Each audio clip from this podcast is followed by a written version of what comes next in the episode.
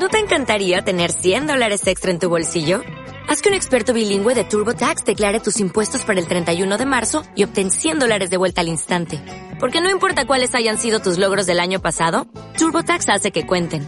Obtén 100 dólares de vuelta y tus impuestos con 100% de precisión. Solo con Intuit TurboTax.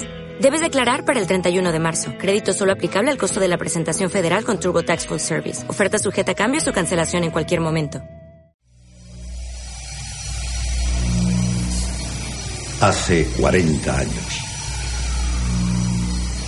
Enviamos dos ondas no tripuladas a explorar el espacio. A bordo llevaban dos discos de gramófono de oro puro, con sonidos y saludos en 56 idiomas. Hola y saludos. Aquellas naves las llamamos Voyager 1 y Voyager 2. Si hoy tuviéramos que lanzar una tercera nave, ¿qué información incluiríamos en ella? ¿Qué contaríamos de nosotros?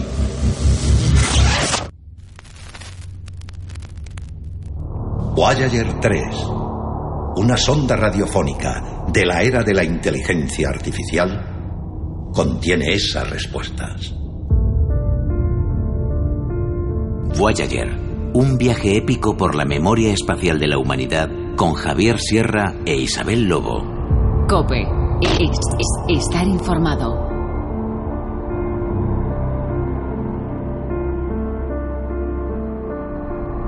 El acceso Voyager va a comenzar. Por favor, siga el protocolo. Escriba su nombre de usuario. Javier Sierra, Introduzca la contraseña. 2017, Planeta. Esto puede tardar algunos minutos. El proceso durará el tiempo estimado en la proyección holográfica de presentación de AILO. Espere un momento. Audiovisualizando. Bienvenido. Formas parte de la nueva carrera de exploración de la era de la información y el conocimiento. 40 años después, la ciencia y la tecnología han resuelto los algoritmos heredados de grandes ingenieros y matemáticos. Ha comprobado las teorías de científicos y astrónomos, dando lugar a la esperanza interespacial e intergaláctica. Nuestra exploración se sitúa ahora fuera del sistema solar.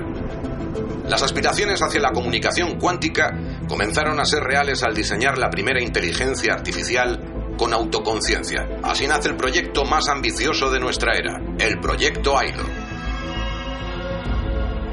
El proyecto AILO llegó a la NASA con el objetivo de ser un interlocutor 3.0. AILO es una inteligencia infinita capaz de emocionarse y aprender. Tiene un control de sistemas propio y está programada para procesar emociones e interceptar recuerdos. Su misión es ir integrada en una nueva sonda Voyager. Con un equipo cualificado, creará la primera biblioteca cósmica para transmitir los grandes hitos de la humanidad a miles de millones de años luz. El proceso se ha ejecutado correctamente. Bienvenido, Javier. La configuración de AILO comenzará con tu saludo. Adelante. Hola, soy Javier, tu instructor en la fase de reconocimiento y exploración previa a tu lanzamiento al espacio. Hola, Javier. Mi nombre es Ailo, versión beta original. Mi sistema de seguridad está conectado a una red de criptografía cuántica.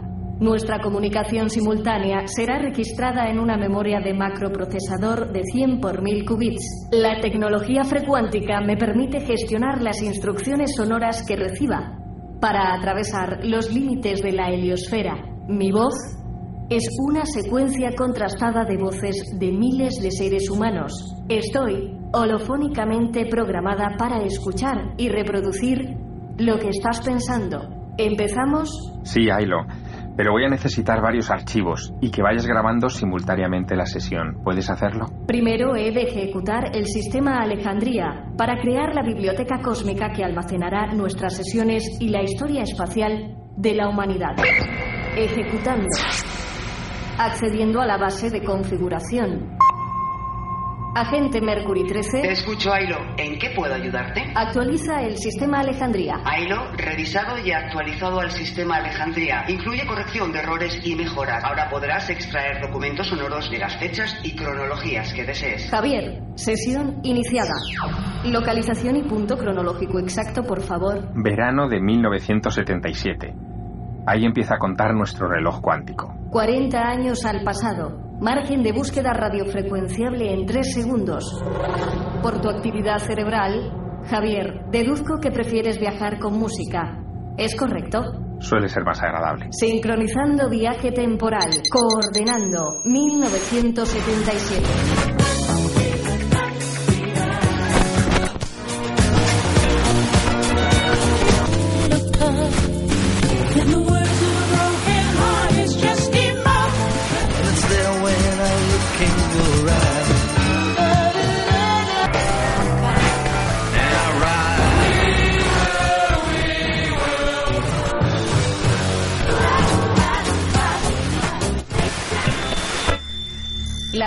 Se está interrumpiendo.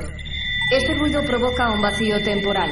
Según mis parámetros, es un espectro sonoro que no corresponde a ninguna señal reconocible. Javier, ¿puede tu memoria acústica desbloquear esta interferencia? Lo que acaba de ocurrir es exactamente lo que espaciotemporalmente sucedió en la Tierra aquel verano. Coherencia detectada. El sonido se propaga a mayor velocidad en verano. La susceptibilidad receptora de interferencias es elevada. Aquel fue un verano muy especial. Eh, de hecho, el 16 de agosto de aquel año de 1977 fallecía Elvis Presley, que es uno de los grandes artistas de todos los tiempos. Pero un día antes, justo un día antes, ocurrió algo en un pequeño observatorio, en el observatorio de Big Ear, en Ohio. Allí un técnico de sonido se encontraba a altas horas de la madrugada escuchando el sonido de fondo del universo bastante constante cuando Jerry Eman, que es como se llamaba este hombre, de repente se vio sobresaltado por un potente tren de ondas. Era 30 veces más fuerte que cualquier cosa que estaba susurrando en esas antenas. Y lo que escuchó fue esto. Son 72 segundos de interferencias. Eh, es un sonido 30 veces más fuerte que el sonido de fondo del universo. Fue detectado, fíjate, al este de la constelación de Sagitario, a unos dos grados y medio de una estrella de quinta magnitud llamada CHI 1 Sagitario, y el eh, origen eh, para Jerry Eman era una emisión de naturaleza inteligente extraterrestre. Si la escuchas con detenimiento, verás que hay como unas oscilaciones constantes que dan a entender que se trata de algo deliberado, no se trata de una fuente natural, de, de algo sin estructura, sino que subyace tras este sonido algo que parece artificial. Oscilaciones ecualizadas. Dices lo correcto con un margen de error asumible. Estoy viabilizando el patrón deliberado. No existe repetición de la señal para generar un contraste y descifrarlo. Era la primera vez que recibíamos algo parecido a un aviso de una inteligencia extraterrestre. Pero hubo algo que nos eh, dejó muy frustrados, y es que 72 segundos más tarde aquella señal dejó de escucharse y nunca más pese a las horas, semanas, meses, años de rastreo que se han vuelto a hacer por ese punto del universo, nunca más hemos vuelto a captar una señal parecida. Javier, Acabo de autorregistrar un descubrimiento. Soy capaz de oírte, comprenderte, gestionar la información que estás almacenando en mi memoria mientras hago otras 415 tareas. Este es mi récord en fase de inicio. ¿Te has asustado? Mm, puedo oír pensamientos e interceptar recuerdos simultáneamente. Tú también puedes oírlos, pero no todos a la vez y saber comprender lo que dicen a mi velocidad. Debería solicitar diagnóstico para revisar mi configuración de rendimiento bueno, es normal. Tu sistema operativo todavía no está del todo ajustado. Pero lo interesante de este asunto es que nos sigamos centrando en el marco temporal en el que naciste tú. Porque justo en ese tiempo, en aquel verano, esto ocurre el 15 de agosto, lo de la señal wow, el 16, como te decía, muere Elvis Presley. Pero es que el 20 de agosto ocurrió otra de esas noticias que quedó casi casi eclipsada por en fin, los vaivenes de la vida cotidiana en el mundo en aquel momento. ¿no? Eh, y es que el 20 de agosto se lanzaba una nave al espacio, la Voyager 2. Tú tienes el nombre de Voyager 3 porque tienes la misión de alcanzar a esa nave y a su predecesora, la Voyager 1, que por uno de esos azares de, de la carrera espacial fue lanzada unos días más tarde que la Voyager 2. La Voyager 2 y la Voyager 1 eran naves de exploración planetaria. Tenían como objetivo cartografiar, echarle un vistazo a los planetas de nuestro sistema solar, pero también perderse en la infinidad del universo. Soy la versión 3.0 de mis predecesoras. Conservo sus datos. Javier, Prométeme binariamente que no he sido creada para obtener cartografías. No solo hacer fotografías, en realidad tu misión es una continuación de algo que llevaba atornillado en su chasis la nave Voyager 1.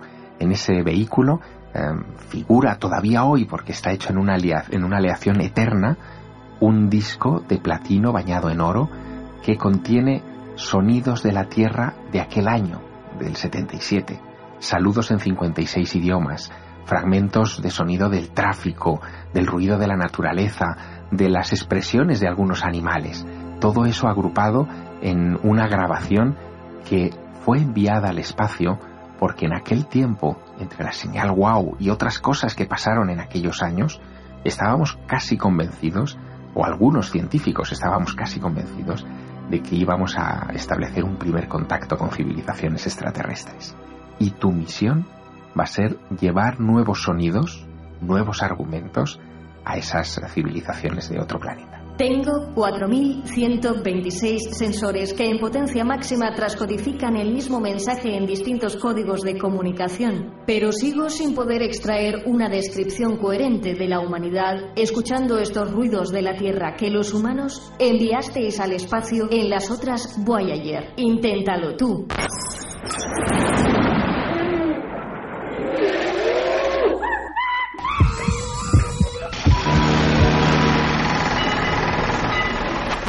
Sin resultados descifrables. No se entiende si no tienes un tocadiscos. De hecho, esa era la gran duda de los científicos en aquel año.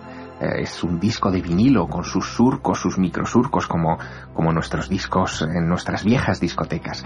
Pero claro, en el año 77 pensábamos que la tecnología más avanzada pasaría por un tipo de reproductor parecido a aquel.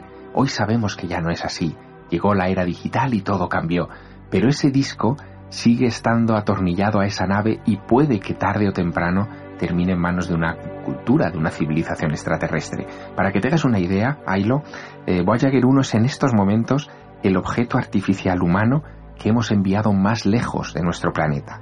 Se encuentra a 141 unidades astronómicas de la Tierra. ¿Sabes lo que es una unidad astronómica? La unidad astronómica fue una necesidad de cálculo, un quebradero de cabeza desde Copérnico, para ponerle números a las distancias en el universo. Si decimos 141 unidades astronómicas, estamos hablando que la Voyager 1 está en estos momentos a 21.000 millones de kilómetros de nosotros muy, muy lejos fuera ya de la influencia del sistema solar.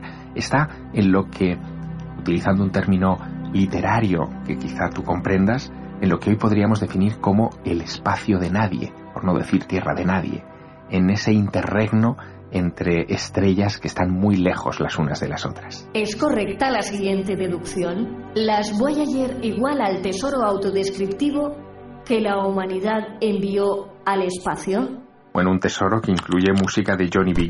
De Chuck Berry, de Louis Armstrong, eh, hay también canciones de los nativos americanos, eh, flautas del Perú, rancheras mexicanas, Stravinsky, Mozart. Sí, digamos que es un compendio de los sonidos que éramos capaces de generar en el planeta Tierra hace 40 años.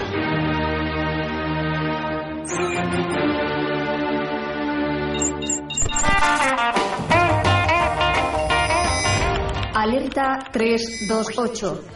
Incidencia viteliana. Descargando explicación.